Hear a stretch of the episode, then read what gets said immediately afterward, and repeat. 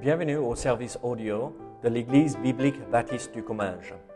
Nous espérons et prions que ce message basé sur la parole de Dieu sera pour vous une source d'encouragement et de bénédiction. Si vous ne connaissez pas notre Église et que vous êtes dans notre région, nous vous invitons à venir à nos cultes qui ont lieu dans la ville de Saint-Gaudens, 3 rue Brisée, le dimanche matin à 10h30, ou l'étude biblique le mardi soir à 19h. Sinon, nous avons notre site internet ebbc.fr. Et maintenant, bonne écoute. Bien, nous allons euh, regarder ce matin euh, dans 1 Jean chapitre 2. 1 Jean chapitre 2 et nous allons euh, lire les six premiers versets là de ce chapitre pour nous ce matin. Est-ce que tout le monde a une Bible ce matin? Tout le monde a une Bible? à 19h. Sinon, nous avons notre site internet ebbc.fr.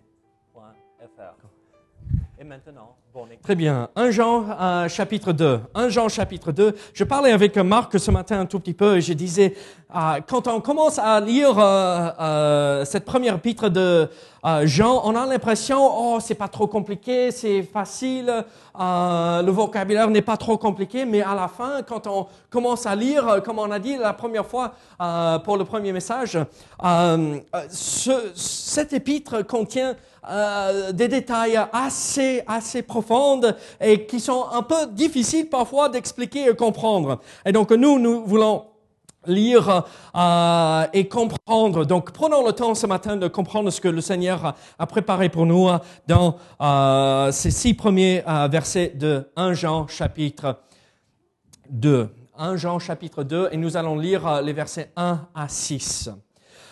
La Bible dit, mes petits enfants, je vous écris ces choses afin que vous ne péchiez point. Et si quelqu'un a un péché, nous avons un avocat auprès du Père, Jésus-Christ, le juste. Il est lui-même une victime expiatoire pour nos péchés, non seulement pour les nôtres, mais aussi pour ceux du monde entier. Si nous gardons ces commandements, par là nous savons que nous avons euh, que nous l'avons connu. Celui qui dit je l'ai connu et qui ne garde pas ses commandements est un menteur, et la vérité n'est point en lui. Mais celui qui garde sa parole, l'amour de euh, Dieu est véritablement parfait en lui. Par là, nous savons que nous sommes en lui. Celui qui dit qu'il demeure en lui doit marcher aussi comme il a marché lui-même. Prions ensemble. Seigneur, aide-nous à comprendre euh, ce passage euh, complexe, Seigneur, c'est vrai. Mais Seigneur, tellement riche pour nous de comprendre et oh, nous avons besoin euh, de comprendre ces vérités pour avancer dans notre vie chrétienne avec toi. Donc Seigneur, aide-nous, accompagne-nous Seigneur, et aide-nous à mettre en pratique ce que nous allons entendre ce matin. Au nom de Jésus. Amen. Vous vous rappelez, dimanche dernier, on avait euh, regardé la fin de chapitre euh, chapitre premier, et on avait vu en versets 8 et 9, si nous disons que nous n'avons pas de péché, nous nous séduisons, euh, nous séduisons nous-mêmes et la vérité n'est point en nous. Si nous confessons nos péchés, il est fidèle et juste pour nous les pardonner et pour nous purifier de toute iniquité. Ici, nous voyons euh, dans, à la fin du chapitre 2, euh, euh, chapitre 1, l'apôtre Jean parle du fait que tous les chrétiens tombent dans le péché. On a terminé avec ce, ce premier chapitre de la première épître de Jean en se disant, on ne peut rien faire.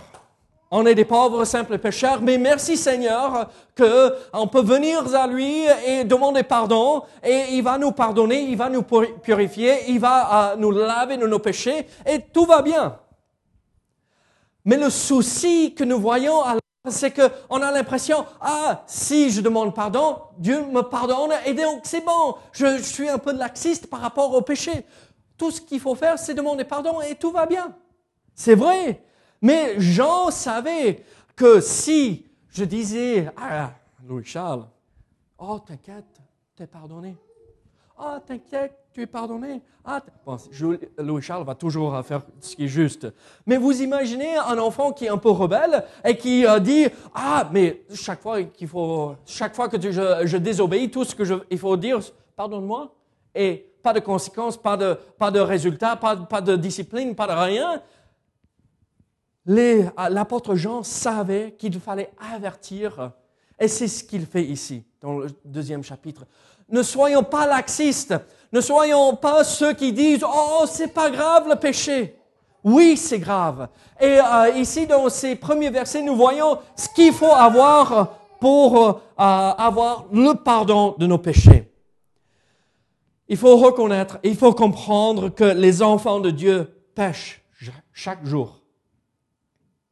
Mais Dieu nous donne le remède pour ce péché et nous exhorte à marcher dans l'obéissance. Et donc ici, dans euh, ces six versets, nous allons voir le remède pour nos péchés et euh, euh, ce qu'il faut, combien c'est sérieux de tomber dans le péché et comment éviter ce péché de marcher dans l'obéissance.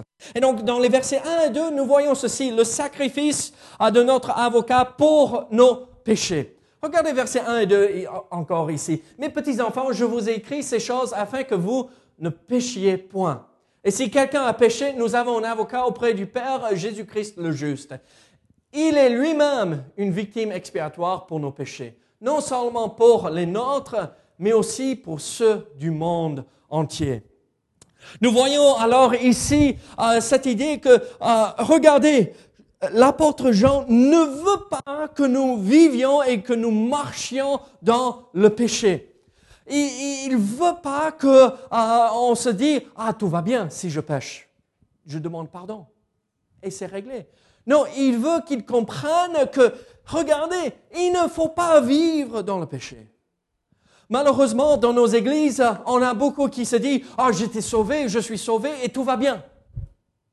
Et euh, j'étais euh, sauvé des conséquences de mes péchés, donc euh, l'enfer m'attend pas après la mort, donc tout va bien, mais je peux vivre ma vie comme je l'entends, comme je le veux. Et en fait, non. Il dit, je vous ai écrit ces choses afin que vous ne péchiez point. Ne péchez pas.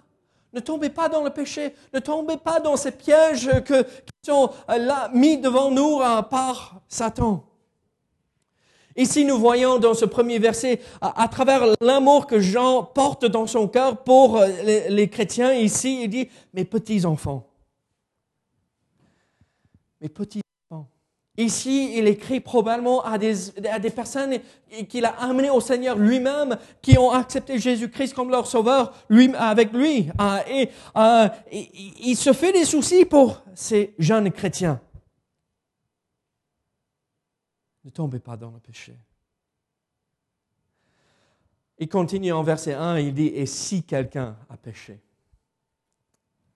si quelqu'un a péché, est-ce que ça donne l'impression qu'il y a la possibilité de ne pas tomber dans le péché? Si quelqu'un pêche. Oui. Mais je vous pose la question, est-ce que c'est possible de ne jamais tomber dans le péché? Non.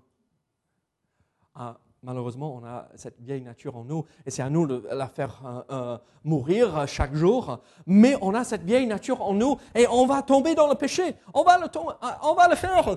Ici, l'apôtre Jean ne veut pas dire que c'est possible d'arriver à la perfection ici-bas. C'est une façon d'exprimer dans le langage, à l'époque, dans la langue originale du Nouveau Testament, pour dire, ah oui, mais si, oui, un, grand si, vous allez tomber dans le péché. C'est un peu, euh, comment dirais-je, euh, le si, c'est affirmer la réalité. Vous allez le faire. C'est sûr. Donc, euh, c'est pour souligner le fait, vous allez tomber dans le péché. Mais ne vous inquiétez pas. Nous avons un avocat auprès du Père. Voici pourquoi il est si important de ne pas tomber dans le péché. C'est parce que nous avons un avocat. Ça, c'est le, le, point positif. Mais le point négatif, c'est il est lui-même une victime expiatoire pour nos péchés. Non seulement pour les nôtres, mais aussi pour ceux du monde entier. Regardez, pourquoi je ne veux pas tomber dans le péché? Parce que Christ est mort à ma place. Et ça lui a coûté tellement cher pour payer pour mes péchés. Et donc, euh, si j'aime le Père, si j'aime Dieu, et si je suis entré en communion avec Dieu, comme on a vu dans chapitre 1, je vais éviter le péché à tout prix parce que je sais que ça lui a coûté cher.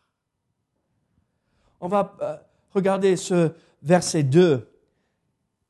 Lui-même une victime expiatoire pour nos péchés. Qu'est-ce que ça veut dire expiatoire?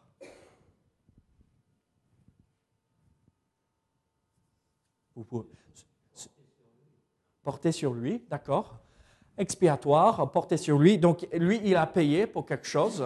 Oui, oui, d'accord. Expiatoire, qu'est-ce que ça veut dire? Hein? Il a porté le péché à nous, oui.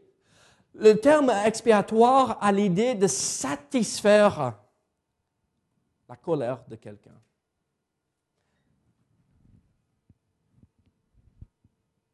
Rendre propice quelqu'un.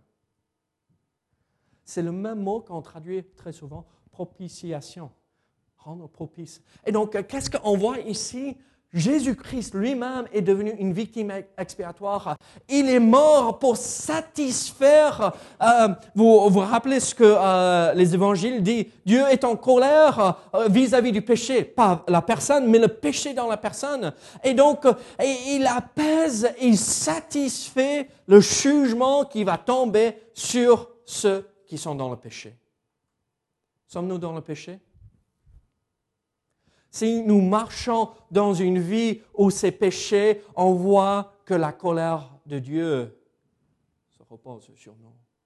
Mais parce que Christ est mort, il a payé, il a réglé, il a satisfait les exigences de Dieu vis-à-vis de nos péchés. Et donc c'est merveilleux. Et donc on ne veut pas retomber dans le péché en sachant que c'est fait. On ne veut pas revenir en arrière pour subir la colère et le jugement de Dieu et le châtiment parce que c'est réglé.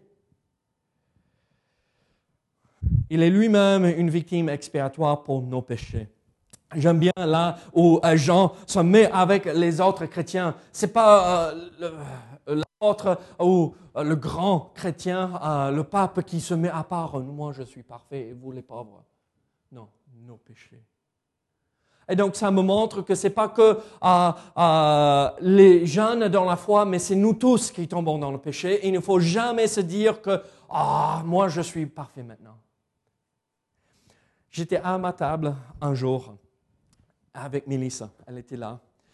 On était assis à notre table et on avait une femme à, notre table et euh, il y a eu un petit souci et donc on lui parlait et cette dame a sorti cette phrase, mais moi je ne pêche pas, c'est les autres.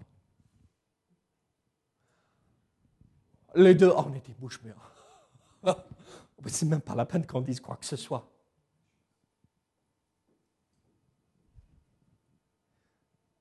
Mais vous savez quoi? Nous tous, on va jamais oser dire ça. Hein. Mais parfois, on le pense. Peut-être on ne le pense même pas, mais on le pratique sans réfléchir. Oh, moi, je suis bon, hein. je suis bien. Mais non, ne tombons pas dans ce péché. il faut se rendre compte que nous avons tous ce danger de, de tomber dans le péché. Mais Christ est mort pour payer et pour satisfaire le jugement contre le péché. Et pas seulement pour les nôtres, mais aussi pour ceux du monde entier. Vous savez, quand je lis ça, euh, c'est pas, euh, euh, on parlait juste hier, je crois, avec Bruno par rapport à Israël, le peuple élu. Et oui, ils sont toujours le peuple élu, c'est le peuple élu, mais nous, nous sommes entrés dans le peuple de Dieu, nous faisons partie du peuple élu. Mais regardez, Dieu n'a pas envoyé son Fils Jésus-Christ pour mourir sur la croix que pour un petit nombre de personnes. Quand Christ est mort sur la croix, son sang était assez puissant pour pardonner le péché du monde entier. Pour chaque âme qui n'a jamais eu le souffle de vie, elle pouvait venir et accepter Jésus-Christ comme leur sauveur. Ce qui est magnifique ici, ce que Jean nous enseigne, c'est que quand nous sortons et quand nous donnons un traité à quelqu'un, on n'a jamais le danger ou euh, cette idée que, regardez, je ne sais pas si vous faites partie de ceux qui peuvent accepter le pardon ou si euh, euh, Dieu est mort pour vos péchés. Non. Chaque personne qui veut accepter Jésus-Christ comme leur sauveur peut accepter Jésus-Christ comme sauveur parce que Christ est mort pour chaque âme. Depuis Adam jusqu'à, il est le plus jeune, a, jusqu'à lui. Regardez,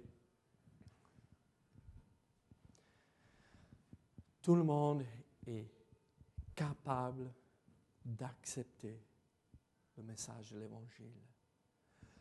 Et Christ est mort pour chaque personne.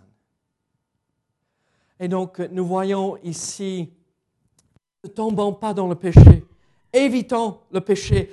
Pourquoi? Parce que Christ, notre avocat, il est mort à notre place. Il a satisfait le jugement et la colère de Dieu vis-à-vis de notre péché. Et ce n'est pas que pour notre péché, mais pour le monde entier. Ça ne veut pas dire que le monde entier va venir au Seigneur. Là, jeudi, euh, Marc était au marché et euh, j'imagine il y a 99,999999% euh, des gens qui sont passés s'en fichaient complètement de ce qu'il offrait. Mais si une de ces personnes était prête à accepter, c'était disponible. Mais nous voyons celui qui est mort, il est mort pour le monde entier. Mais nous voyons aussi qu'il est notre avocat. Avez-vous jamais entendu à cette phrase Oula, il vaut mieux prendre un avocat là dans cette situation Est-ce que ça nous réjouit d'entendre ça ou ça nous fait peur? Ça, nous fait peur, ça nous inquiète. Euh, on a euh, Franck et Marie euh, là qui ont leur entreprise là-bas à Tarbes et quelqu'un leur a monté un procès parce que l'autre a, menti, ils ont volé des données et tout cela. Et c'était pas très réjouissant d'avoir besoin d'embaucher un avocat pour se protéger devant les tribunaux. C'est pas très réjouissant. Mais pour nous, pourquoi je ne veux pas tomber dans le péché? Parce que j'ai un avocat qui sait tout et qui est juste. Et regardez, c'est lui qui me représente. Et ça veut dire que oui, je tombe dans le péché, oui, je, trébuche dans ma vie chrétienne de temps à autre. Et alors, qu'est-ce qui se passe? Je n'oublie pas 1 Jean chapitre 1 verset 9, je confesse mes péchés. Et après, je me confie dans ce avocat qui me défend auprès du Père.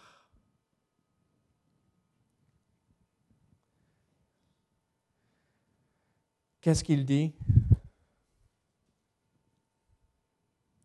Il dit au Père, je suis mort pour ce péché-là. Mon sang a payé pour ce péché-là. Et donc, c'est pardonné, c'est lavé. Et donc, Dieu ne me regarde plus comme un pécheur entaché de péché, mais il me regarde comme un de ses fils qui a été pardonné et lavé par le sang de Christ. Pas qu'il n'y ait pas de conséquences. Vous pouvez tous dire et raconter des histoires où quand nous tombons dans le péché, il y a des conséquences. Mais le jugement ultime d'être mis en enfer et séparé de Dieu pour toute l'éternité, c'est fait et c'est réglé. Il n'y a plus ce danger. Vous savez, ce mot ici, nous avons un avocat. C'est le même mot qui est très souvent utilisé pour le Saint-Esprit ou ce qu'il fait. Paraclite, celui qui vient à côté, qui vient nous encourager, nous soutenir dans ces moments difficiles. Ici, ce que l'apôtre Jean dit ici, ce mot a l'idée de, quelqu'un qui se met devant un juge et qui est un témoin vis-à-vis de la personne et leur caractère. C'est quelqu'un de bien. Euh, c'est un peu comme si moi j'étais traîné devant les tribunaux et Émilie se met devant le juge et elle dit non, non, non, il était fidèle pendant tout notre mariage, euh, il était toujours bon, il m'a jamais battu. Et euh, pour parler bien de la personne, pour convaincre le juge que non, non, non, c'est les autres qui racontent des mensonges. Et lui, il est bien. Et ici, ce que Christ est décrit, comme celui qui va se présenter devant le Père pour dire, non, Père, je suis mort à leur place. J'ai payé euh, la dette de leur péché moi-même, donc tout va bien, tu peux l'accepter. Il est un de des nôtres. Il est l'avocat. Il nous défend devant le Père.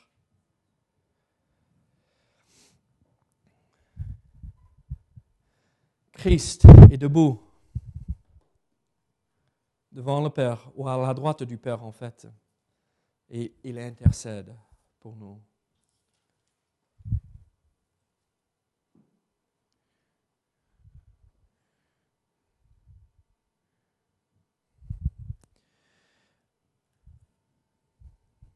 Il y a l'histoire du fils d'Abraham Lincoln, Robert Lincoln. Il avait un ami qui est parti euh, pendant la guerre, il était soldat pendant la guerre de sécession euh, aux États-Unis. Et là, euh, quand cet ami est parti, Robert Lincoln a dit, mais tu sais, tu me dis, et moi je vais parler avec mon père et il va te trouver un meilleur poste. Comme ça, tu n'es pas en danger, tu, tu, ne risquerais pas ta vie. Et donc, il lui a envoyé une lettre pour lui dire cela. Et euh, Robert Lincoln n'a jamais entendu parler euh, ou il n'a jamais reçu une lettre de retour depuis des années. Mais à la fin de la guerre, il a dit, j'ai gardé ta lettre avec moi tout au long de la guerre en, en me disant, si je ne peux pas aller plus loin, au moins je pourrai faire appel à, au fils du président et il va intervenir pour moi. Au moins si je ne peux pas marcher une journée de plus pour aller à la bataille, je, je, pourrais écrire une lettre et il va euh, parler au président pour moi. Au moins. Et ça l'a porté un jour de plus. Ah, il a pu aller un jour de plus, un jour plus loin, une bataille de plus. Et vous savez quoi? C'est la même chose. On n'a pas le fils du président, mais on a la on a le Fils de Dieu. Et chaque fois que nous tombons dans le péché, nous pouvons dire, Père, aide-moi. Et on peut créer le sang de Jésus qui nous lave de nos péchés.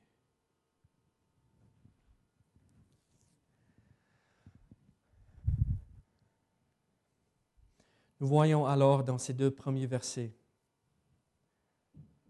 le remède pour le péché. C'est Jésus-Christ. C'est Jésus-Christ, notre Sauveur. Le remède, l'avocat. Mais regardez, maintenant que nous avons le pardon du péché, qu'est-ce qu'il faut faire? Qu'est-ce qu'il faut faire maintenant que nous avons euh, accepté Jésus-Christ comme notre Sauveur? Regardez versets 3 à 6. Si nous gardons ses commandements, par là nous savons que nous l'avons connu. Celui qui dit je l'ai connu et qui ne garde pas ses commandements est un menteur et la vérité n'est point en lui. Mais celui qui garde sa parole, l'amour de Dieu est véritablement parfait en lui. Par là, nous savons que nous sommes en lui. Celui qui dit qu'il demeure en lui doit marcher aussi comme il a marché lui-même. Regardez ici, il dit, si nous gardons ces commandements, par là nous savons que nous l'avons connu. Alors, comment connaître vraiment Jésus-Christ? Comment marcher avec lui? Maintenant que nous avons le pardon du péché, comment avancer dans cette vie avec le Sauveur? Gardez ses commandements. Gardez ses commandements. C'est comme ça que nous savons que nous avons connu Christ. Vous savez ce que mon pasteur disait toujours, David, on n'est pas appelé à voir si la personne est au Seigneur. Nous sommes appelés à inspecter le fruit qu'il porte. Quel est le fruit de l'esprit? L'amour, premier. La joie, la paix, la patience, la bénignité. Toutes ces autres choses. Si nous gardons ces commandements, par là nous savons que nous l'avons connu. Est-ce que vous avez de l'amour pour les uns les autres? C'est comme ça que le monde reconnaîtrait qu'on est un de ses enfants. Est-ce que, vous connaissez bien le passage en hébreu, n'abandonnez pas votre assemblée. Et surtout, quand nous voyons ce jour, ces derniers jours arriver. Et regardez, ah, en commandement, allez partout tout le monde et faire quoi? Annoncer la parole, annoncer l'évangile. un commandement, c'est quand la dernière fois que vous avez partagé votre foi avec quelqu'un d'autre? Et regardez, si nous gardons ces commandements, par là, nous savons que nous l'avons connu. C'est pas que, regardez, ah, moi je, je crois en Jésus et c'est bon, mais il faut démontrer et le vivre. La foi en Jésus-Christ nous change, et si ça ne nous a pas changé, c'est pas une vraie foi. Vous vous rappelez ce que Jacques a dit? La foi sans les œuvres est morte. C'est pas par les œuvres que nous sommes sauvés, mais c'est les œuvres qui manifestent que nous sommes vraiment des enfants de Dieu. Si nous gardons ces commandements, par là nous savons que nous l'avons connu. Jean il est assez âgé à ce moment ici. Hein. Donc, et, il a vu tout passer par l'Église. Et il dit, ceux qui suivent les commandements de Dieu, c'est par là que nous savons que nous l'avons connu. Nous avons connu Jésus-Christ. Celui qui dit, je l'ai connu et qui ne garde pas ces commandements est un menteur et la vérité n'est point en lui. Oh là, ça c'est dur. Hein? c'est sec. Regardez, même ici dans cette assemblée, nous avons eu des gens, le passage, ah oui, Dieu, oui, Dieu, je crois en Dieu, je crois en Dieu. Et un mois plus tard, deux mois plus tard, on s'est dit, mais mince alors, c'est quel Dieu qu'ils connaissent? Parce que ce n'est pas le Dieu de la Bible. Regarde leur comportement.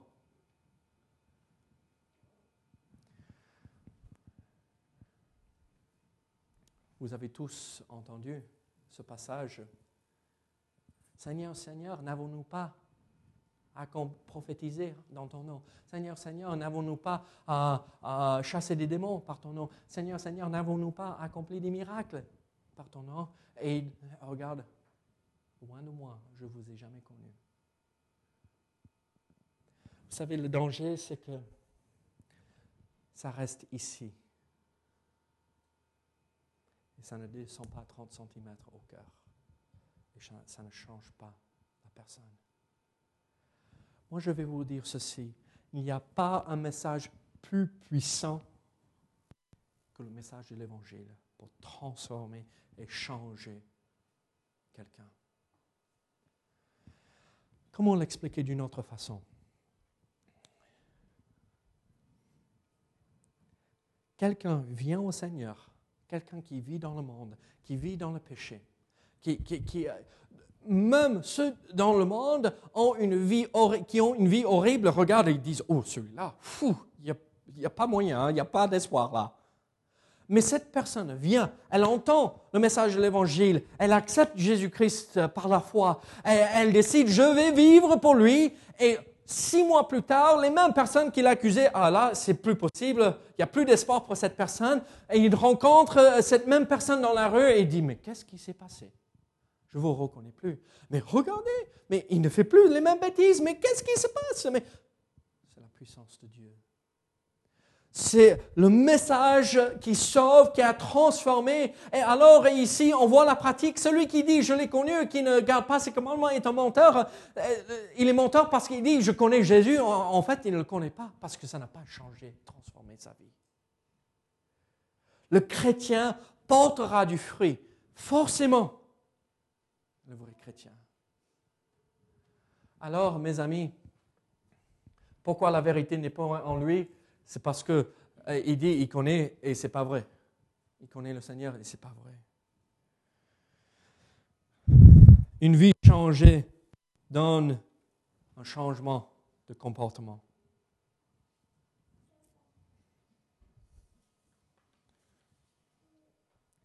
Celui qui dit je l'ai connu et qui ne garde pas ses commandements est un menteur et la vérité n'est point en lui. Mais celui qui garde sa parole, l'amour de Dieu est véritablement parfait en lui. Par là, nous savons que nous sommes en lui. Celui qui garde. Vous savez, ce, mot, c'est le même mot pour euh, le sentinelle qui est qui fait le tour de la ville sur euh, les murs euh, pour euh, surveiller, pour voir que l'ennemi ne vient pas.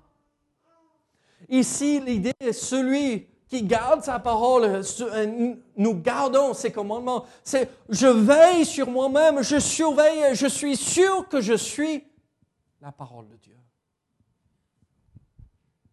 L'amour de Dieu est véritablement parfait en lui.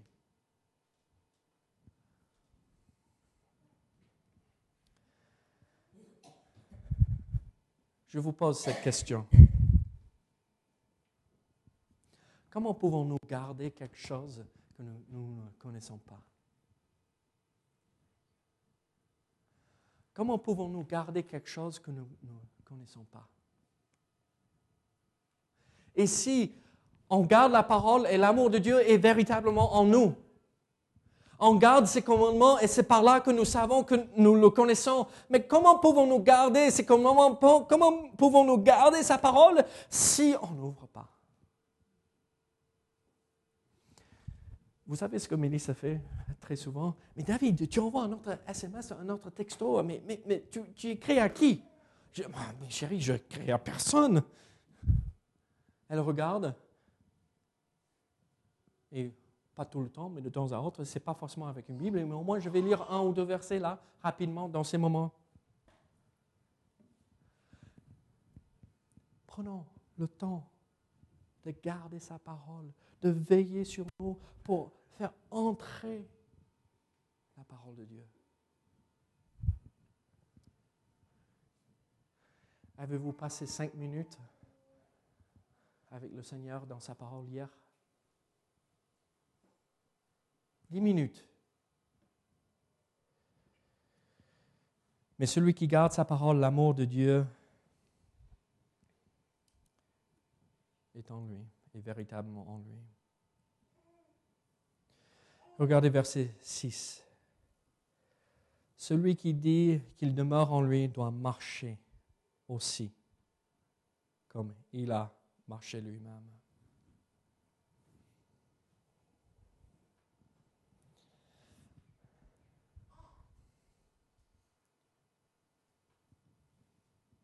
Celui qui dit qu'il demeure en lui doit marcher aussi comme il a marché lui-même. Comment Christ a marché sur cette terre? Dans la simplicité. Ne cherchez pas de difficultés avec les uns les autres, sauf avec les religieux. N'est-ce pas? Il a toujours obéi à la voix du Seigneur. Il a toujours été humble même dans les moments où il était en colère contre les religieux dans le temple. Il a été toujours aimant, il a toujours patient, il a toujours été joyeux, il était toujours prêt à se sacrifier, il était toujours prêt à aller plus loin pour aider les uns les autres, il était toujours euh, prêt à se donner. Mes amis, celui qui dit qu'il demeure en lui doit marcher aussi comme il a marché lui-même. Moi, je vais vous poser cette question et euh, à, vous de euh, répondre dans votre cœur. Est-ce que quand quelqu'un regarde ma vie, si je n'ouvre même pas ma bouche, est-ce qu'il pourrait dire ça, c'est un enfant de Dieu? Est-ce que notre façon de marcher dans cette vie, notre comportement de chaque jour, témoigne que nous appartenons Seigneur Jésus-Christ.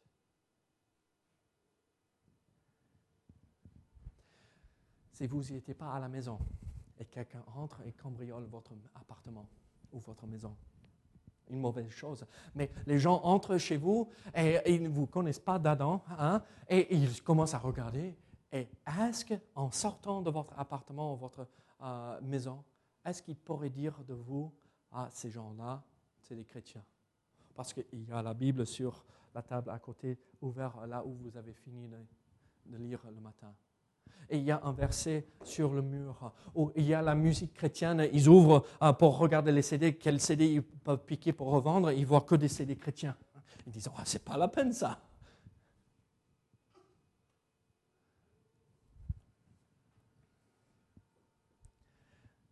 Je vous ai raconté l'histoire de Mélisse et moi. On était en tournée dans les églises aux États-Unis euh, pour trouver un, soutien pour venir ici en France. Et, euh, on était malade, euh, on avait attrapé une grippe ou quelque chose, on était malade chez malade, on, on, était mal.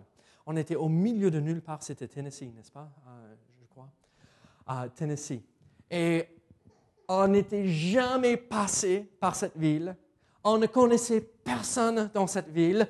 Euh, on est, c'était au milieu de la nuit, bon, pas au milieu de la nuit, mais juste euh, après euh, l'heure le soir, juste après l'heure euh, de l'étude biblique dans les églises. C'est toujours les mercredis soirs euh, chez nous, euh, les études bibliques, le dimanche matin, dimanche soir et un mercredi soir. Et on n'est pas allé à l'église ce soir-là parce qu'on était malade.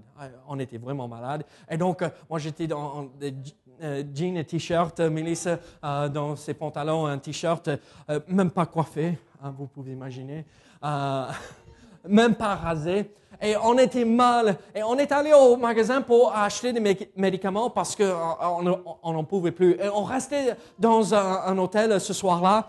Et euh, là, on, fait la queue pour payer et on, est là, les deux, on se regarde. Euh. Elle portait une casquette et on n'en pouvait plus, on était tellement malade. Et, là, on était là, on fait la queue, on attend vite, il me faut des médicaments parce que je vais mourir. Et derrière nous, on entend. vous êtes les Price? On se dit, oui, c'est notre nom. Vous êtes qui? Regardez. Moi, euh, on a eu l'occasion de passer dans beaucoup d'églises et dans quelques facultés euh, théologiques. Et j'ai prêché un jour dans une faculté et une fille nous a reconnus. Il y avait des milliers de personnes devant nous ce jour-là, mais elle nous a vus, elle nous a repérés, et c'est dans cette ville-là qu'elle habitait. Elle était toute contente de nous voir. Oh, les Price, oh, vous allez en France parlait pas un mot de français à ce moment-là, mais oui, on va en France. Et elle était toute contente. Juste en nous voyant de derrière, elle nous a reconnus. Elle n'avait même pas probablement, ah, je ne sais pas, mais elle était si contente, elle sautait partout, joyeuse, comme une fille américaine, vous, savez comment c'est. Hein? Regardez, Milice a porté une casquette, moi pas rasé, euh, jean et t-shirt. Elle nous a reconnus comme qui nous étions. Quand je suis à Supérieur et je vous vois, est-ce qu'au lieu de dire Ah, c'est les Price, je pourrais dire de vous Ah, c'est les chrétiens. C'est un chrétien. Parce que vous vous comportez et vous marchez de la même façon que lui.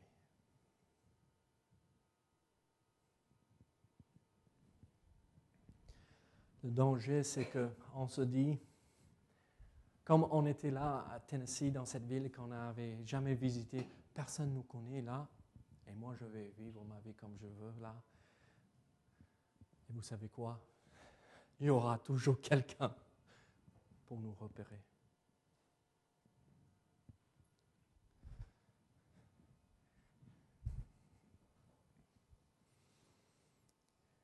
Je vous pose cette question alors.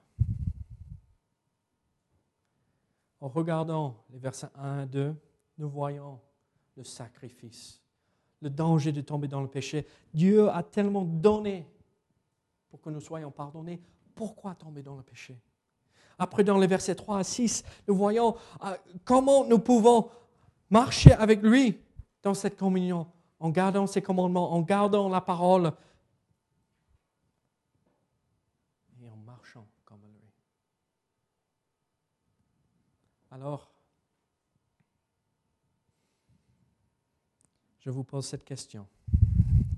Est-ce que les gens pourraient témoigner de vous que c'est un chrétien? C'est quelqu'un qui suit les commandements du Seigneur. Écoutez ce verset.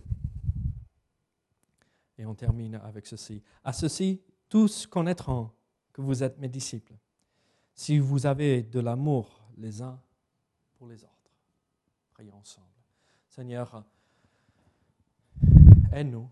Seigneur, gloire à ton nom. Seigneur, merci que tu es notre avocat, que tu, tu intercèdes à notre place pour nous auprès du Père.